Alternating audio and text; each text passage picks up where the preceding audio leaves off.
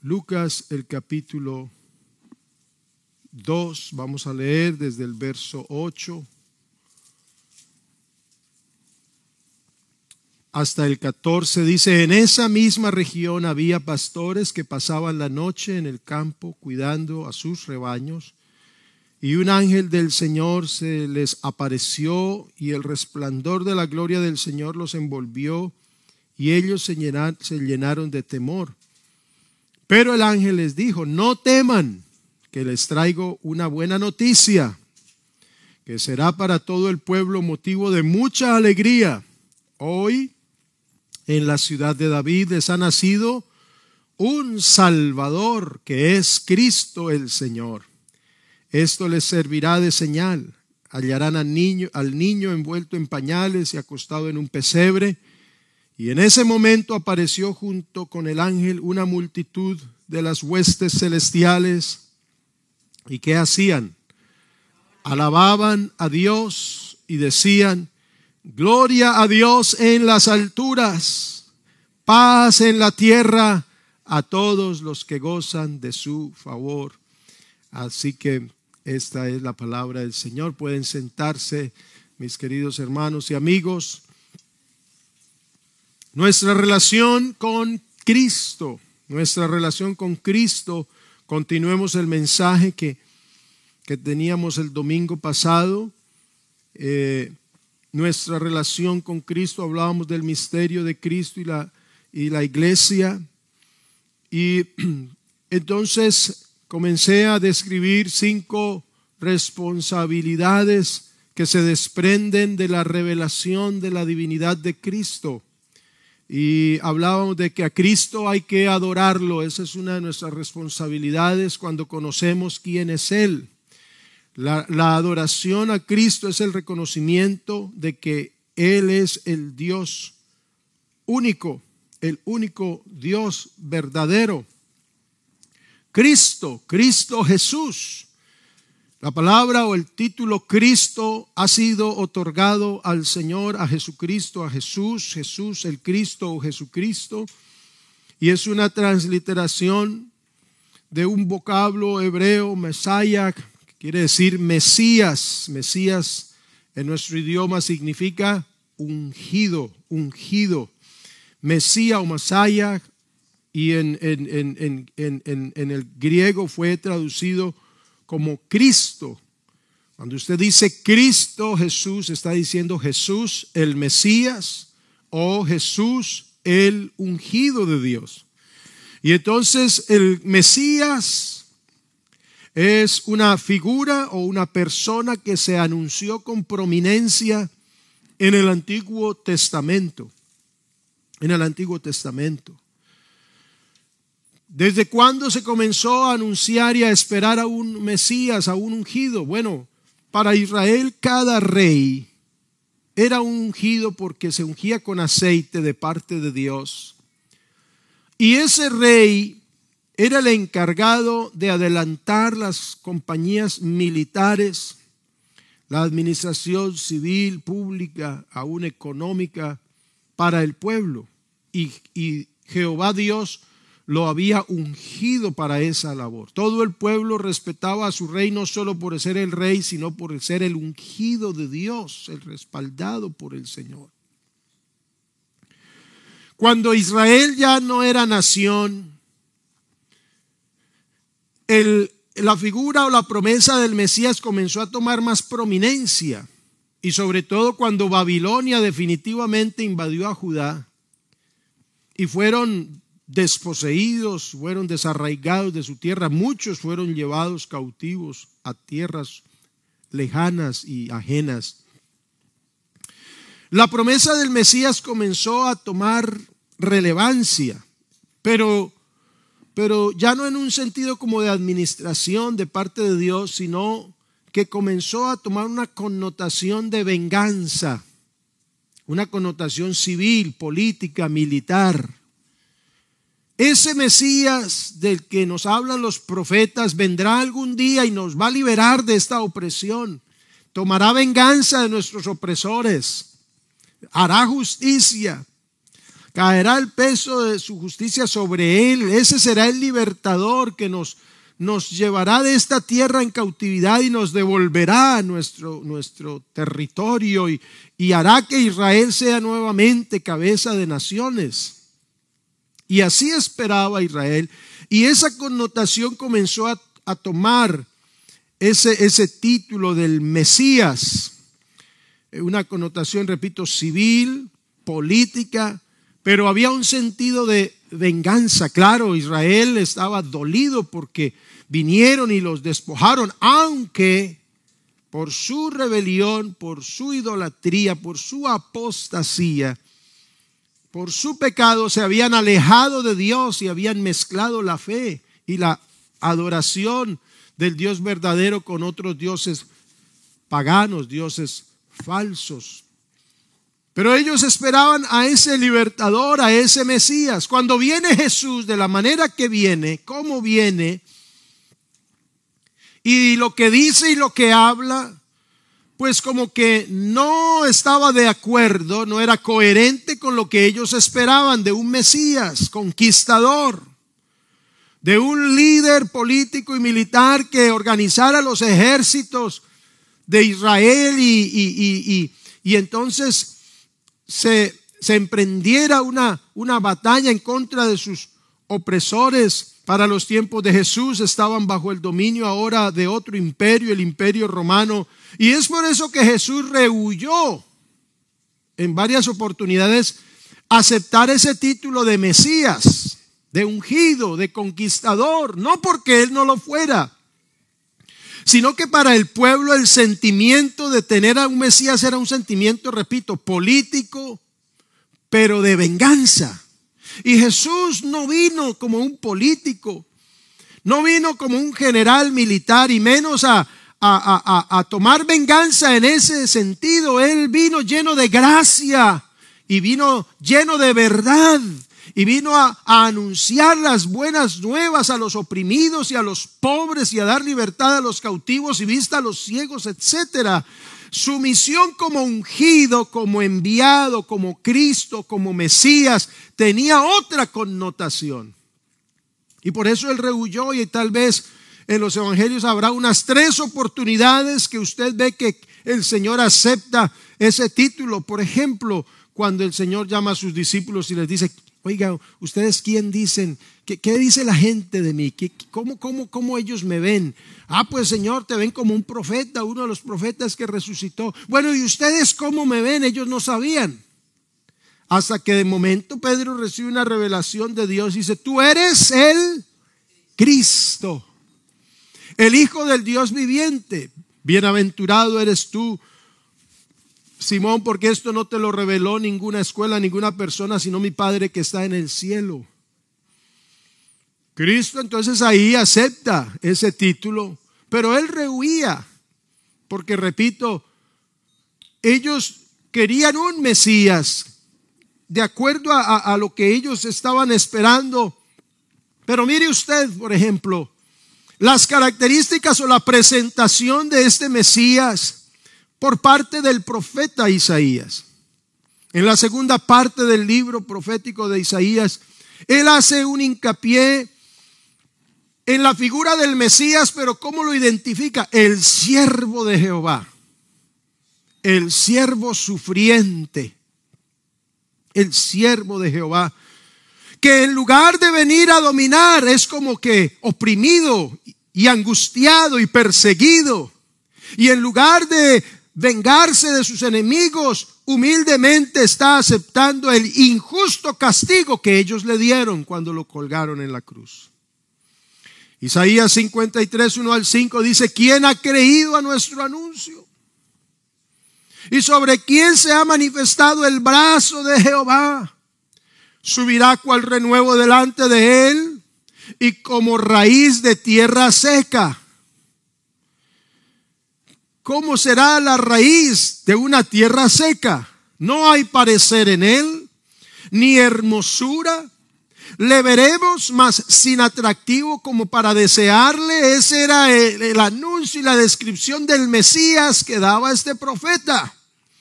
Muy diferente tal vez a un hombre fornido, acuerpado y diestro en, las, en las, eh, armas de guerra y en una cabalgadura majestuosa, imponente, con un tremendo ejército. No, como raíz de tierra seca no hay parecer, no hay apariencia y si le vemos no nos va a traer la atención para nada. Despreciado, desechado entre los hombres, varón de dolores, experimentado en quebranto, como que escondimos mejor de él el rostro fue menospreciado, no lo estimamos. Ciertamente Él llevó nuestras enfermedades, sufrió nuestros dolores. Nosotros le tuvimos por azotado, por herido de Dios y abatido. Mas Él herido fue por nuestras rebeliones, molido por nuestros pecados. El castigo de nuestra paz fue sobre Él y por su llaga fuimos nosotros curados. No era el Mesías que esperaban ellos a hacer lo que ellos querían. Era el Mesías que Dios enviaría a hacer lo que el hombre necesitaría en su condición espiritual. El Mesías esperado, anhelado en el Antiguo Testamento, entonces es de una u otra forma una figura relacionada con la salvación del pueblo de Israel.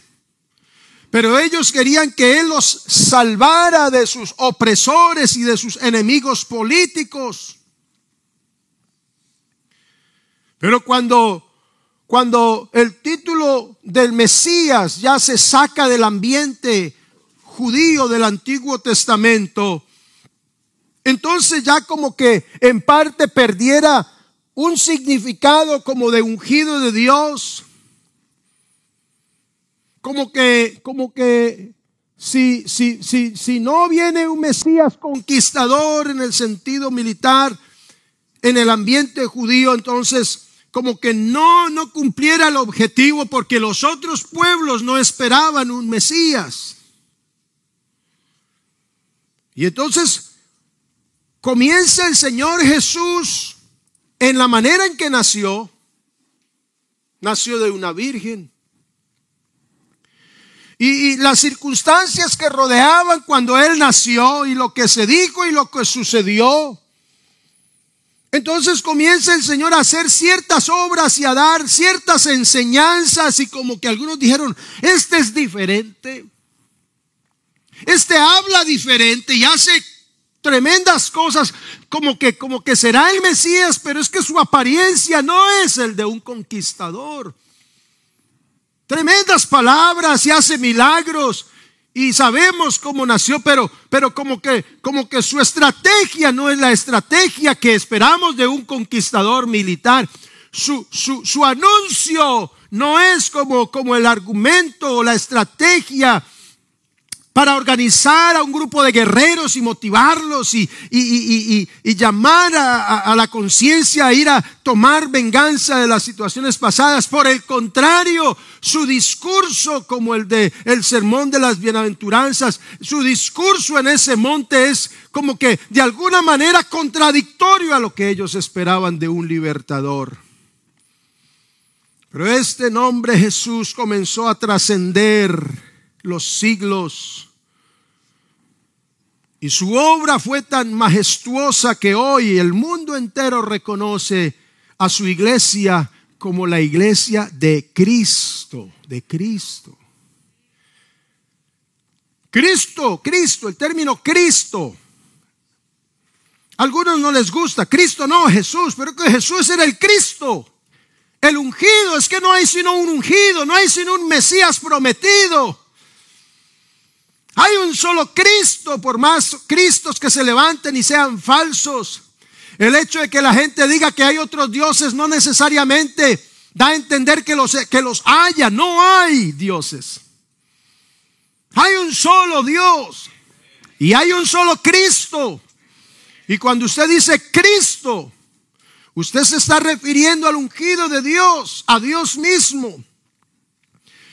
Porque Cristo es una descripción o una de esas descripciones que se hace a la función que Dios tomó al manifestarse en forma humana con el propósito de salvar a la humanidad, no de los ejércitos de los pueblos y tomar venganza sobre ellos, sino salvar al ser humano de la desgracia que había caído por causa del pecado, destituido de la gloria de Dios. Todos nosotros nos descarriamos como ovejas.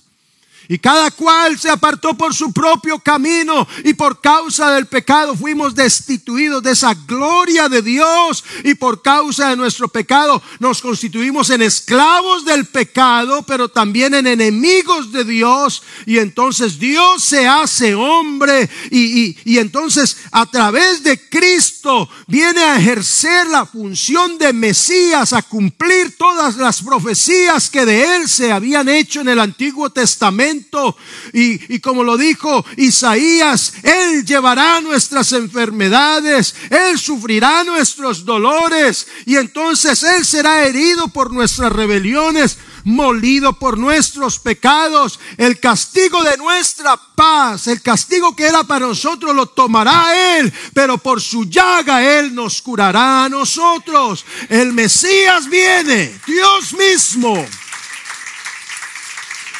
no otro, Dios mismo. Dios en Jesús, Dios en Cristo. Jesús es el Cristo y cuando se habla del Cristo, se habla de esa descripción específica de la manifestación de Dios en forma humana, pero no era un hombre cualquiera.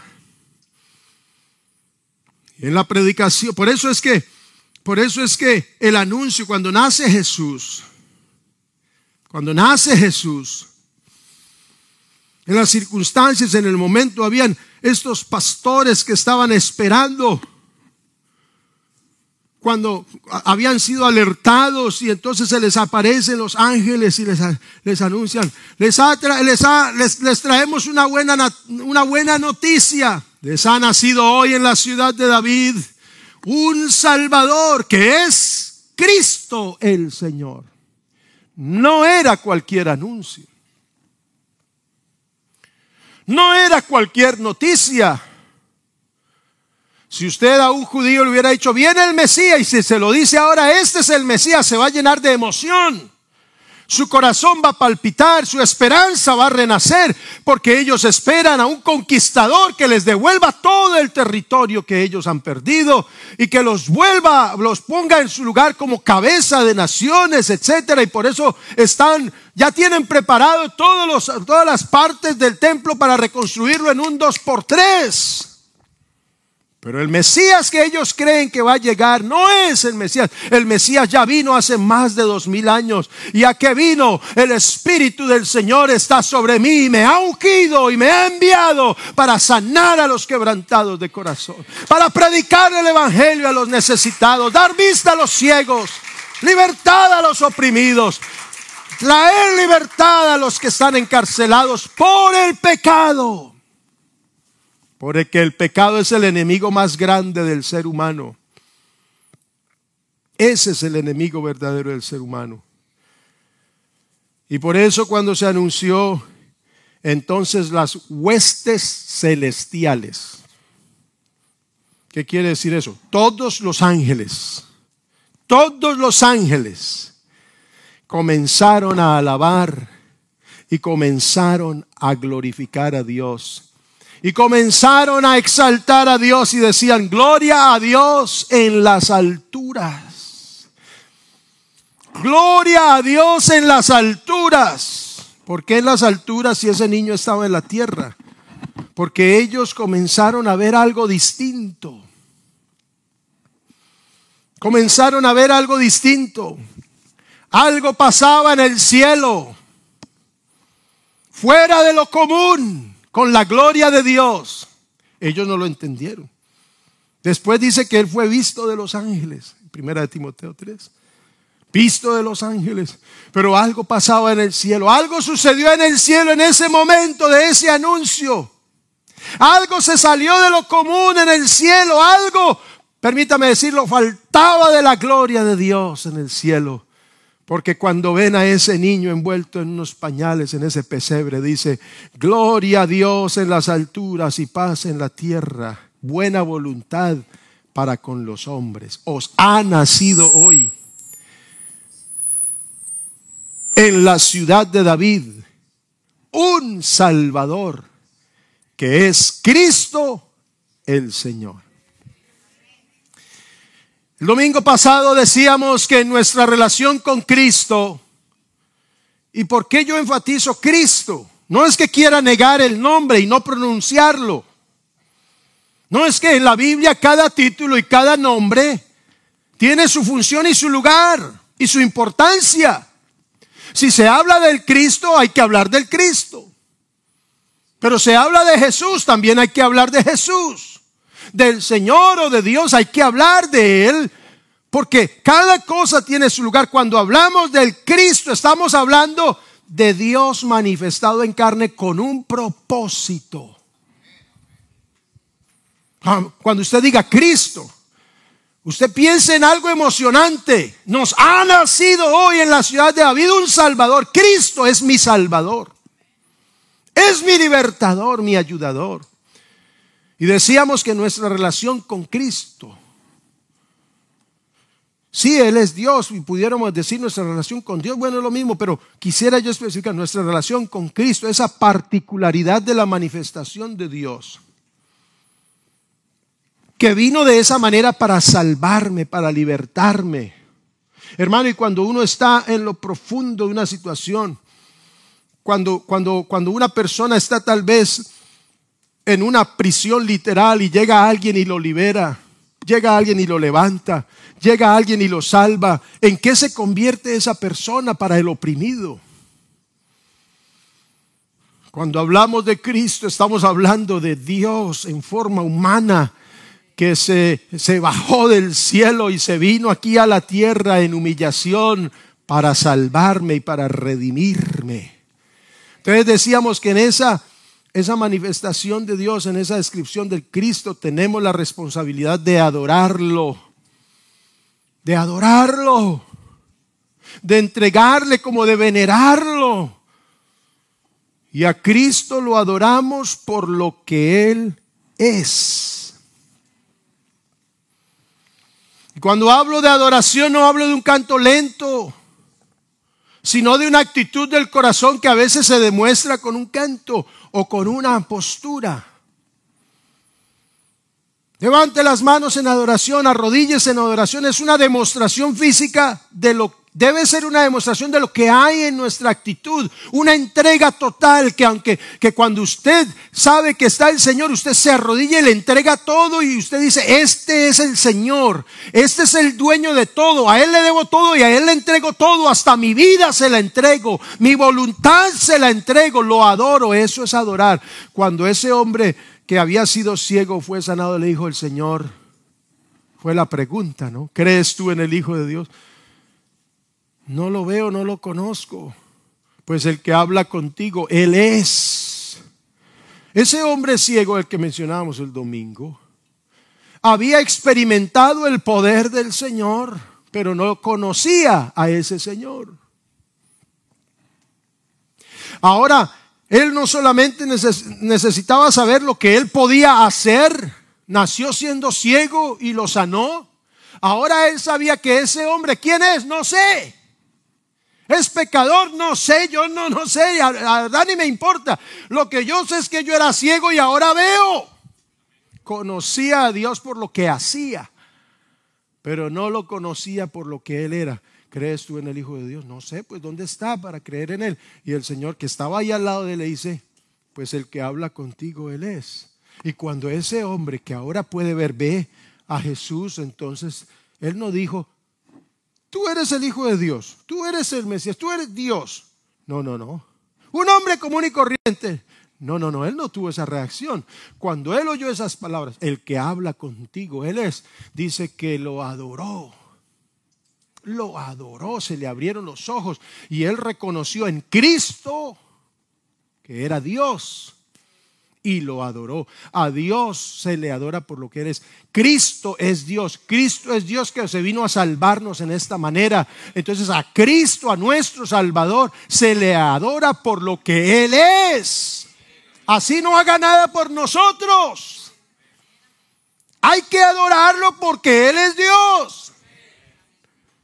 No dice la gente que no le gusta mucho el jefe. No me gusta mucho el jefe, pero es el jefe y el jefe lo dijo y hay que hacerlo. ¿Quién dijo el jefe? Ah, bueno, le caiga bien o no, le dio el aumento o no. Hay que hacer lo que el jefe dice. Se le obedece por lo que él es. A Dios se le obedece y se le adora por lo que él es. Nos dé o nos dé o no nos dé, se le adora porque él es Dios.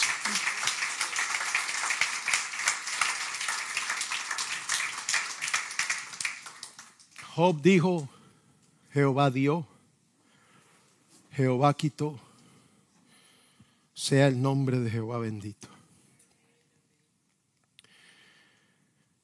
Pero la segunda responsabilidad es que a Cristo debemos alabarlo. Yo hago la diferenciación, puede ser que ni, ni exista, pero, pero creo que hay una diferenciación entre adorar y alabar. Yo establezco esta diferencia. Adorar es entregar todo. Alabar es reconocer. Es aclamar, es exaltar, es resaltar. Porque cuando el anuncio del nacimiento de Jesús se hizo, se hizo como el más grande acontecimiento en todo el universo. Gloria a Dios en las alturas. Que, mucha gente no lo haya entendido, eso es otra cosa. Pero este es el anuncio más grande que se haya hecho en favor del hombre. Hay otros anuncios muy grandes en la tierra, muy especiales, pero en favor de los hombres. Mire, la humanidad no sabía lo que había entrado a la tierra. El diablo como que lo percibió porque empezó a perseguirlo. Maten todos los niños que acaban de nacer por ahí. Pero tal vez no entendía muy bien porque el celo del rey era que, se anunciaba por ahí que ha nacido el rey de los judíos, era que los judíos se reorganizaran y lo destronaran de su tierra, de su cargo, del, del gobernador, lo que sea. Pero este es anuncio en favor de la humanidad. Y tal fue el anuncio que salió una alabanza de los ángeles. Mire, yo creo que cuando los ángeles vieron a Cristo Jesús colgado en la cruz y metido en la tumba, se quedaron callados. No sabían qué decir, no entendían. Sin embargo, cuando Cristo nació, prorrumpieron en alabanza las huestes celestiales después de este anuncio. Os ha nacido hoy en la ciudad de David, un Salvador, los ángeles comenzaron a alabar a Dios allá en las alturas y a glorificar al Señor y a decir, paz ha llegado a la tierra. Y claro, la Biblia nos habla en muchos salmos y otras partes de la Biblia, particularmente en los salmos, de, acerca de la manera en que debemos alabar a Dios. Por ejemplo, se dice que hay que alabar a Dios por sus cualidades y sus méritos, porque eso es alabar. Alabar es resaltar las cualidades, los méritos, eso es alabar. Y se dice en el Salmo 7:17, por ejemplo, dice el salmista, alabaré a Jehová conforme a su justicia y cantaré al nombre de Jehová el Altísimo. Salmo 9.1 dice, te alabaré, oh Jehová, con todo mi corazón, contaré todas tus maravillas. En el capítulo 30, versos 11 y 12 dice, has cambiado mi lamento en baile, desataste mi silicio, me ceñiste de alegría por tanto, por lo que has hecho. Por tanto, ya no me voy a quejar más, no me voy a lamentar más, no voy a llorar más, sino que te voy a cantar a ti, gloria mía, y no estaré callado. Jehová, Dios mío, te alabaré para siempre. ¿Por qué? Porque el salmista había experimentado el poder de Dios. Has cambiado mi lamento en danza, en baile.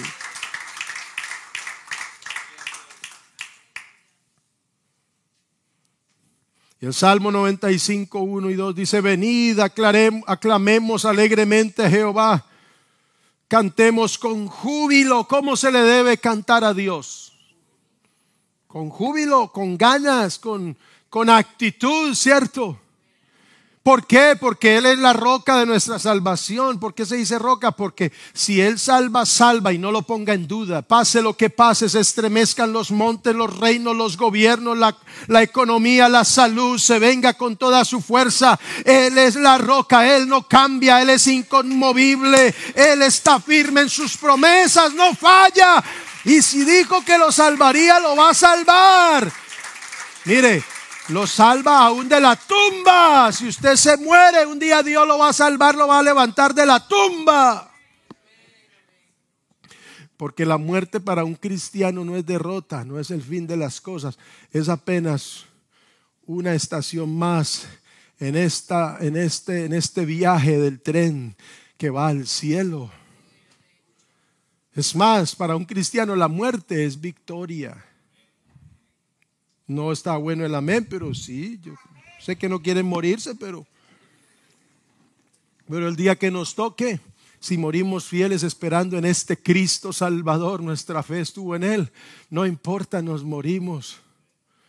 Pero sabemos que en un momento resucitaremos, seremos despertados a la gloria de Dios. Y le veremos tal como Él es. ¿Le parece poquito, hermano? Aclamemos con júbilo a la roca de nuestra salvación. Venid, aclamemos alegremente como se le canta a Dios. A Dios se le canta con alegría, con júbilo. ¿Por qué? Por lo que Él ha hecho. Es que lo que Él ha hecho es grande en el universo y en nuestra vida. Y dice, lleguemos ante su presencia con alabanza. Aclamémosle con cánticos. Así se debe alabar a Dios. Y aunque haya momentos en que usted no quiere alabar a Dios, hay un recurso. ¿Está alguno afligido? Póngase a orar. Pero después que ore, Póngase a alabar. Está alguno alegre, cante, porque en la oración Dios le va a dar la respuesta, Dios le va a dar la dirección, Dios le va a quitar la carga, Dios le va a sanar tal vez el dolor físico, el dolor interno, qué sé yo. Y cuando usted se levante de allí, usted va a tener que decir, te alabo Dios, gracias Dios. Y si está en su casa, va a querer estar en culto. Y si está en el culto, va a alabar a Dios con alegría, con gozo. Mire hermano, a nosotros no nos deben decir o motivar para alabar a Dios. Es que el mejor argumento argumento que tenemos para alabar a Dios es que Él es Dios y Él ha hecho cosas grandes en el universo y en nuestra vida.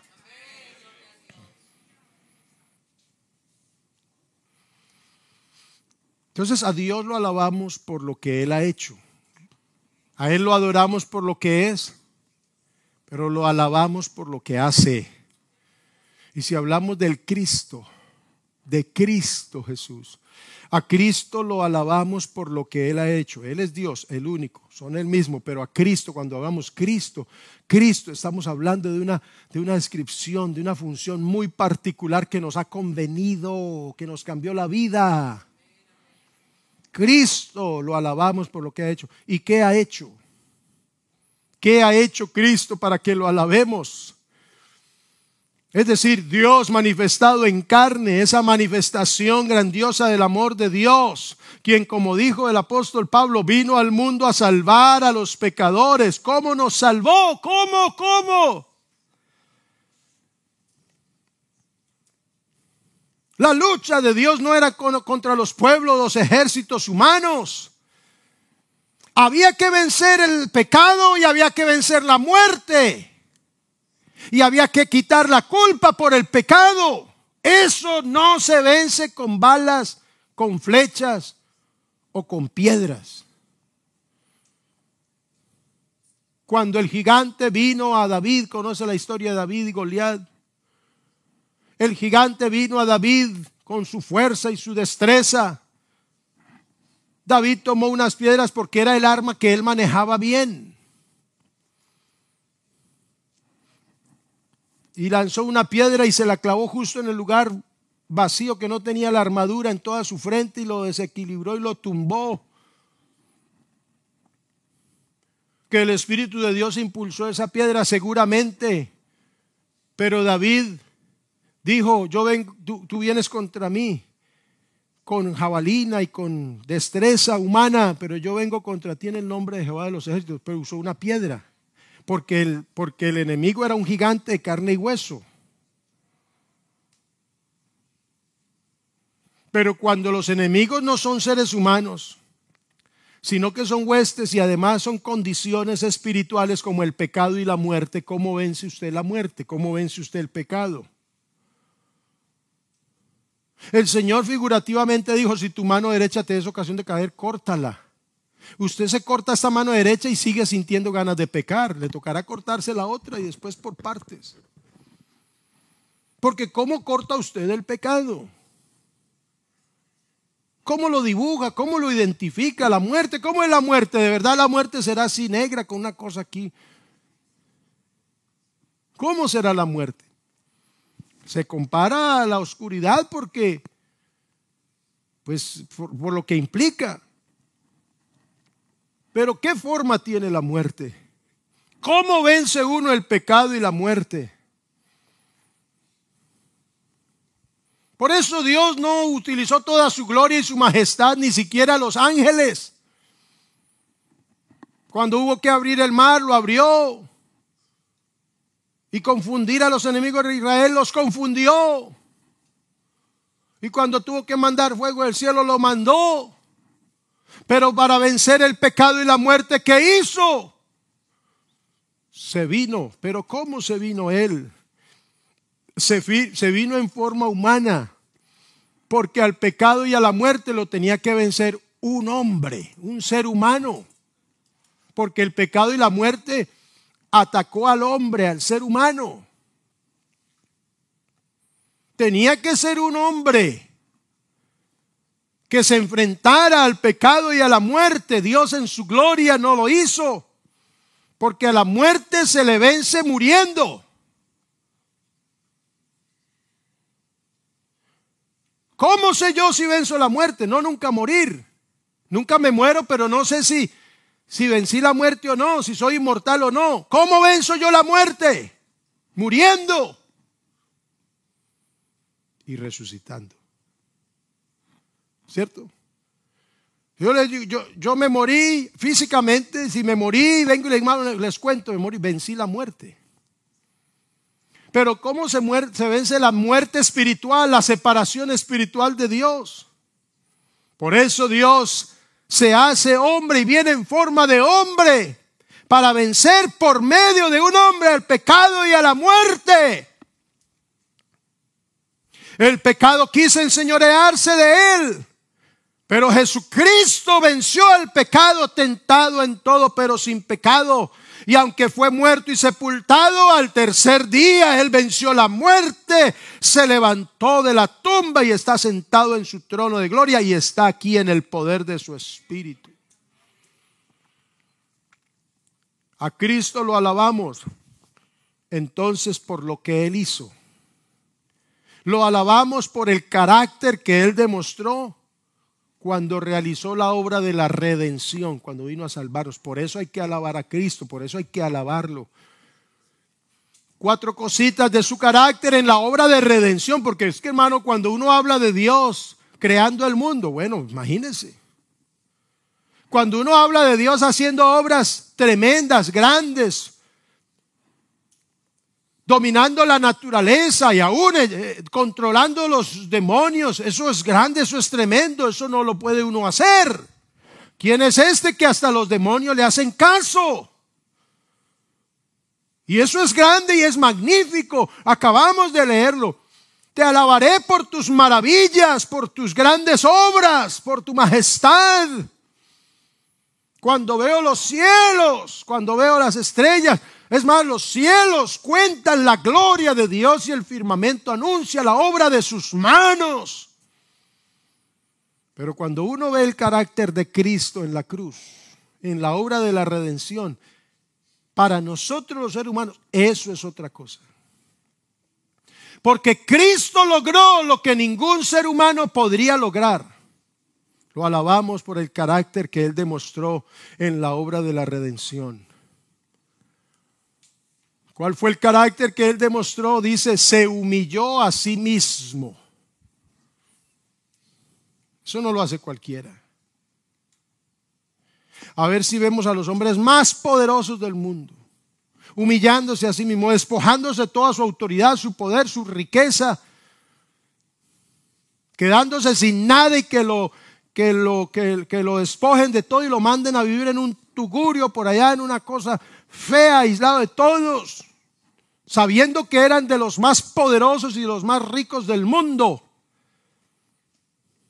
¿No ve usted que con el dinero de, de los diez hombres más ricos del mundo se alimenta toda la población humana? Tal vez digo yo los diez. Hubo un hombre que dijo, me comprometo a alimentar, a acabar con, la, con el hambre en la tierra y tengo la riqueza para hacerlo. Uno de los más ricos lo dijo, uno. ¿Y por qué no lo hace entonces? Porque cuando se habla de despojarse del poder, de la fama y del dinero, eso es otra cosa. Los bienes, los, mandamientos, ¿sabes? Sí, todos los he guardado de mi juventud. Maestro, bueno, ¿qué haré para heredar la vida eterna? Te sabe la ley, toda me la sé y la guardo toda. Ah, bueno, te falta una cosa. Vende todo lo que tiene, repártelo a los pobres y sígueme. ¿Y qué hizo ese hombre? Se fue triste porque era muy rico y no siguió a Jesús. Tal vez no será el mismo utilizado por el Señor que dijo, amplío mis bienes, eh, hago lo que sea. Y, y, esa noche le dijeron, necio, esta noche se vienen a llevar tu alma, esta noche te mueres y lo que has ganado de quién será, no sería el mismo. Pero Cristo, dice la Biblia, siendo en forma de Dios, en esencia Dios. Él era Dios en el cielo, era el único, pero no estimó el ser igual a Dios como cosa a que aferrarse, sino que se despojó de eso se despojó a sí mismo y tomó forma de siervo, hecho semejante a los hombres, sujeto a la muerte y a las limitaciones de la muerte, a las limitaciones de la humanidad. Dice, hecho semejante al hombre y estando en la condición de hombre, se humilló a sí mismo, haciéndose obediente hasta la muerte y muerte. Se humilló a sí mismo no, no, no me quiten nada, yo, yo mismo lo voy a dar, no me pidan nada, yo doy todo, yo doy todo lo que soy, mis títulos, mi autoridad, mi alcurnia, mi, mi estirpe, mi dinero, no me quiten nada, no, me, no tienen necesidad de pedirme, yo lo voy a dar todo, me quedo sin nada, seré un don nadie. Y es más, mátenme, dijo el Señor, aquí estoy, se humilló a sí mismo, estando en la condición de hombre eso es una obra grandísima que hay que reconocerle a Cristo. Hay que alabarlo porque Él se humilló. No lo humillaron. No lo obligaron. No lo condicionaron, no lo presionaron, no lo amenazaron, no lo intimidaron. No, a Él no lo obligaron. Él dijo, para esta hora he llegado, aquí estoy. Me buscan, aquí estoy. Y fuera de que se humilló a sí mismo, cuando estaba en la cruz, otro aspecto de su carácter, no abrió su boca. ¿Cuántas veces Jesús abrió su boca para expulsar demonios y le obedecieron? ¿Cuántas veces abrió su boca para sanar enfermos y se sanaron? Abrió su boca para resucitar a Lázaro y resucitó con solo abrir su boca. En otras ocasiones utilizó sus manos, pero muchas ocasiones, muchas que tal vez no están registradas en estos evangelios, abrió su boca y con decir, con hablar, aún el viento y el mar le obedecían. ¿Usted qué cree que cuando le iban a, Es más, cuando empezaron con el primer latigazo, ¿ha sabido usted cómo era el látigo romano? Investigue. No era una correita de estas, era una serie de correas de cuero y al final tenía unos, como unas, unas, ¿cómo se llama? Pedazos de plomo y, y, como unos garfios, es decir, que caían con el peso y cuando sacaban, sacaban la carne. Con el solo latigazo, hermano Jesús, a Jesús se le pudo haber volado la chispa, sí señor. Cuando vio el templo y todos esos usureros vendiendo con usura ahí en el templo, a él como que se le salió la chispita un poquito. Como en esa humanidad tuvo ese celo y no era una ira mala, era un celo, un enojo por el celo. Dice, ustedes han hecho de la casa de oración la cueva de ladrones.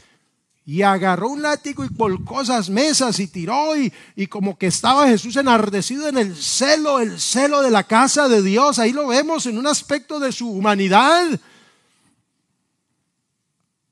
Pero ahora lo están, lo, lo están lacerando, lo están eh, golpeando con esa clase de látigo y, y, luego lo obligan a cargar una cruz pesada, un pedazo de madera ya todo débil después de tal vez 39 latigazos de esos. Y cargue su propia cruz. Y se caía y vino un hombre y le ayudó y después lo cuelgan y lo hieren y lo coronan con una espina y se burlan, hermano, con el solo hecho que se burlaran. Ya el Señor, hermano, yo le digo, pues, que no me toquen, pero se burla de mí, me humillan. Ya uno le da como, ¿cierto? ¿O oh, no se han burlado de usted? ¿Y qué hacías? ¿Qué sentía usted cuando se burlaban de usted? sí, sí, pero hay burlas de burlas. Hay burlas de burlas. Y se burlaron y, y, lo escupieron. ¿Y qué hizo el Señor? Sabiendo que tenía toda la autoridad, aunque estuviera ahí a lo último, como que ya no me aguanto más, no, sin vergüenza, con que abriera su boca y dijera una palabrita, hermanos, una. Se venía todos esos ángeles que estaban, vea, así. ¡Listos! Porque si venían y le servían en el desierto después de la tentación, dice que los ángeles le servían. No estarían listos a ver a Jesús allí. Una palabrita, hermano, una que Jesús. Vea, hermanos, una señal, vea, un movimiento de ojos, háganle. Se viene toda esa gente, mi hijo. No habría demonio, hermano, le aseguro que no habría demonio que hubiera quedado con vida por ahí todos esos ángeles acaban con, hasta con los demonios y con todos sus soldados. Hermano, no hubiera quedado ni el polvero. A los enemigos de Israel, el Señor los hundió allá en el mar, los ahogó a toditos. Y ahora están tocando con su dignidad. Si eres hijo de Dios, a ver, no decías a otro salvó. Pero él dice la Biblia angustiado, Isaías 53, 7, angustiado. Estaba angustiado. Él no estaba ahí fresco en la vida. Me resbala, no, no, no, no le resbalaba. Mi alma está angustiada hasta la muerte. Él vino a sufrir en, en esa humanidad lo que sufrimos nosotros para poder compadecerse y que su obra de redención fuera genuina. Tenía que pasar por todo. Angustiado. ¿Cómo más estaba? Afligido. Hermano, ¿cuándo es que uno pronuncia las peores palabras? Cuando está angustiado, afligido, frustrado o enojado, ¿cierto? Ahí usted puede soltar lo peor. Y después está diciendo, no quería decirlo, no, es que estaba presionado. Y Dios tal vez lo entienda así, listo, te perdono porque estabas bajo presión. Y uno después con sus acciones demuestra que lo que dijo era una necedad, pero no era lo que sentía, ¿cierto? Porque bajo la presión, hermano, no me agarre con hambre a mí, porque yo con hambre aquí, yo no quiero ni hablar.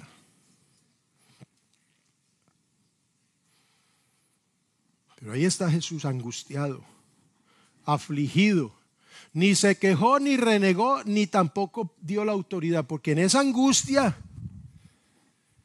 hermano, usted tiene un primo policía y le van a hacer algo, usted llama a su primo policía. Aquí llamamos a los policías, sabes que nos ayudan, el hermano que es policía. La hermana Margot tiene su hijo que es policía así grande y todo. Yo creo que si alguien hace, venga. Y llamamos al hermano de Flushing cuando vamos a hacer el evangelismo aquí, hermano, venga y ahí nos ayuda ahí para que haga, ¿cierto? Si usted tiene a alguien que le va a ayudar y le van a hacer daño, ¿usted qué hace? Sí, hágame daño, sí, no. Usted mismo busca ayuda, ¿sí o no? Jesús estaba herido, angustiado, afligido y humillado. Hermano, yo le alabo a Él en esta mañana porque tuvo la entereza y el carácter de controlar esa humanidad y quedarse callado. Enmudeció. Y lo repite, hermano, no abrió su boca como cordero fue llevado al matadero, como oveja delante de sus trasquiladores. Enmudeció, lo dice otra vez, no abrió su boca porque él sabía que al abrirla en venganza dañaría todo el plan y el propósito para lo que vino como Cristo. Por eso cuando usted hable de Cristo, hable de un hombre que no era cualquier hombre era Dios, pero que se limitó a la condición de hombre, pero que tuvo el carácter para controlarse, se humilló y no abrió su boca, porque era la manera en que vencería al pecado y a la muerte, y era el único que podría hacerlo, el único. Alabanzas al Señor. Alabanzas al Señor. Alabamos a ese Cristo a ese Cristo que cuando tuvo que reprender los demonios, cuando que tuvo que confrontar a los fariseos, lo hizo y abrió y, abrió su boca. ¿Y quién? No hay otro hombre que hable como este. No hemos visto a otro hombre. Aún la policía, los alguaciles respetaron, es, eran la autoridad y respetan. No, no hemos oído a alguien que hable con esa autoridad. Pero ahora Cristo con toda esa autoridad se queda callado. Él como que se muerde la lengua y se aguanta la humillación, se aguanta la angustia, se aguanta la herida. Lo único que dice es tengo sed. Lo único que dice tengo sed. Le dan vinagre. Él sabía que no podía, eh, eh, no era el momento de hablar ahora. Pero además de eso, escúcheme bien, además de eso, perdonó a sus opresores. Lucas 23, 33 dice, y cuando llegaron al lugar llamado de la calavera, había dicho el gobernante, como es costumbre para los judíos, les voy a soltar a un malhechor. Estamos en las fiestas y vamos a, indultar. Eso todavía se ve aquí. Indultan a alguien. Cuando el presidente se va a ir ya de su gobierno, indulta a alguien. Vamos a indultar a alguien. Aquí está Barrabás, aquí está Barrabás o está Jesús. ¿Y qué dijeron ellos? Suelta Barrabás. Pero este es un malhechor, dijo el gobernante. Este no ha, hecho nada. Este es un malhechor. A ustedes les ha robado. Ah, no, no, suelta Barrabás. Crucifiquen al Cristo. Este es el rey. ¿Cuál rey? No tenemos más rey que César. Crucifícale, crucifícale. Todos los bienes que hizo Jesús les multiplicó el alimento, les sanó los enfermos, les resucitó los muertos, les hizo milagros, les llenó el estómago. Y ahora, ¿cómo le pagan a Cristo? ¿Cómo le pagan a Él? Porque así somos los seres humanos. Pero cuando llegaron, dice, lo, crucificaron. Dice que llegaron a ese lugar llamado la calavera, le crucificaron allí y a los malhechores también, uno a la derecha, otro a la izquierda. ¿Y qué decía Jesús? Sin vergüenza, déjeme que me voy a desquitar de usted. Espérense que aquí lo agarro, ahí en la esquina lo espero. Esto y que lo otro, espere que no sé qué. No, no, no. ¿Qué, qué, qué decía él? Mire, para la única cosa que él hablaba, él dijo, Padre, perdónalos perdonó a sus opresores porque no saben lo que hacen. Eso se llama carácter y yo lo alabo a Él por ese carácter. Porque fue un carácter demostrado no en el poder y en el trono de su gloria. Hermano, el que está rodeado de, guardaespaldas, de la guarura, como dicen en México. Ah, es muy hombrecito. ¿No lo ven en las películas? Hace el, hace el tipo así y se van esos grandes y golpean al pobre tipo que lo tienen amarrado. Yo digo, ¿por, qué, entonces él no va? Porque, porque no es capaz de pronto, pero los otros van. Los otros van. No.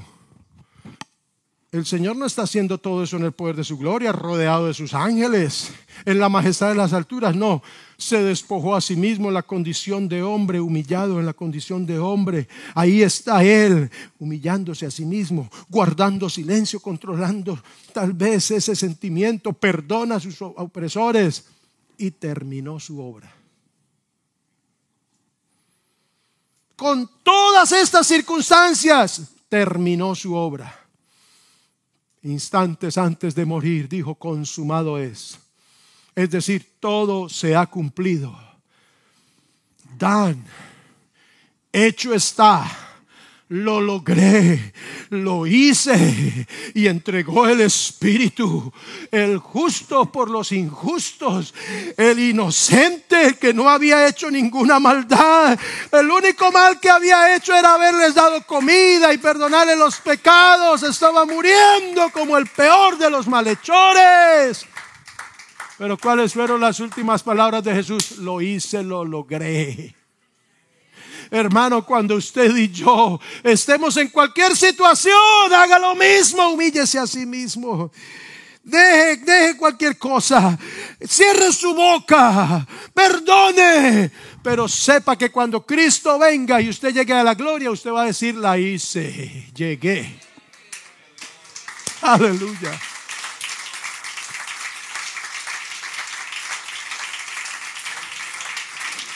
Lo más grande que tenemos nosotros como objetivo? Hermanos, somos hijos de Dios, aún no se ha manifestado lo que hemos de ser, pero en un momento seremos como Él es. Le veremos tal como Él es. Hermano, nuestro objetivo no es otro aquí, sino llegar allá. Llegar allá. Consumado es. Había completado la obra que se había propuesto terminó aquello para lo cual había sido asignado como el Cristo. Por eso a Cristo hay que alabarlo. Alábelo, hermano. Y después de esa humillación, dice Pablo, por lo cual Dios también le exaltó hasta lo sumo. Le dio un nombre que es sobre todo nombre, para que en el nombre de Jesús, el Cristo, se doble toda rodilla en el cielo, en la tierra, debajo de la tierra y toda lengua confiese que Jesús es el Señor, que Él es el Dios, que Él es el Salvador. Aleluya. Se humilló a sí mismo se despojó de su trono de gloria. Yo le decía algo, notaron los ángeles que faltaba en el cielo, algo. Algo falta aquí en la eternidad, algo sucede. Y cuando ven ese niño en ese pesebre, alaban a Dios sin saber a ciencia cierta lo que estaban haciendo. Ellos alabaron porque notaron algo extraño en Dios. Ese era un secreto de Dios, acuérdense, era un misterio, nadie lo sabía. Dios en Cristo ni los ángeles lo sabían. Así que ellos notaron algo en la gloria. Pero cuando ven al Cristo muerto, sepultado, y al Cristo resucitado subiendo en una nube, al cielo. Entonces los ángeles dice, abrido puertas vuestras cabezas y alzaos vosotras puertas eternas, porque el Dios eterno que en Cristo murió, venció el pecado, venció la muerte y vive por los siglos. Alzaos, oh puertas, vuestras cabezas. Dicen los ángeles en el cielo, alzaos vosotras puertas eternas y entrará es este, este rey de gloria. Y entonces preguntan, ¿y quién es el Rey de Gloria? ¿Por qué la pregunta? Porque notaron una ausencia en el cielo el tiempo en que Él se salió de la eternidad y se vistió de carne, ese tiempo se notó en el cielo, en esa parte de la eternidad. ¿Quién es este Rey de Gloria? ¿Quién es el que sube venciendo la muerte? No hemos visto a ninguno que venza la muerte y resucite sin pecado, ni David, ni Abraham, ni ninguno de esos grandes en el Antiguo Testamento. Entonces, ¿quién es este Rey de Gloria? ¿Quién es este Señor? Ellos dicen, pues Jehová de los ejércitos, el fuerte, el valiente, el poderoso en batalla, poderoso porque se enfrentó a la batalla que nadie había podido ganar, se enfrentó a la muerte, se enfrentó al pecado, se enfrentó a la muerte y por si fuera poco a los principados y a los demonios publicó contra ellos, los venció contra ellos publicándolos en la cruz. Él es el fuerte y valiente, el poderoso en batalla y se dice otra vez, alzado puertas vuestras cabezas, levántese las puertas, oh puertas eternas que entrará el Rey de Gloria. Lo que vieron los ángeles es que lo que había normal cuando ese niño nació. Todo vuelve a la normalidad en el trono de gloria cuando Jesucristo entra victorioso, resucitado y glorificado en el poder de su Espíritu. Ese Cristo está con nosotros aquí en la presencia de su Espíritu. Y le alabamos en esta mañana. Póngase en pie, por favor, y alábele como usted quiera alabarle.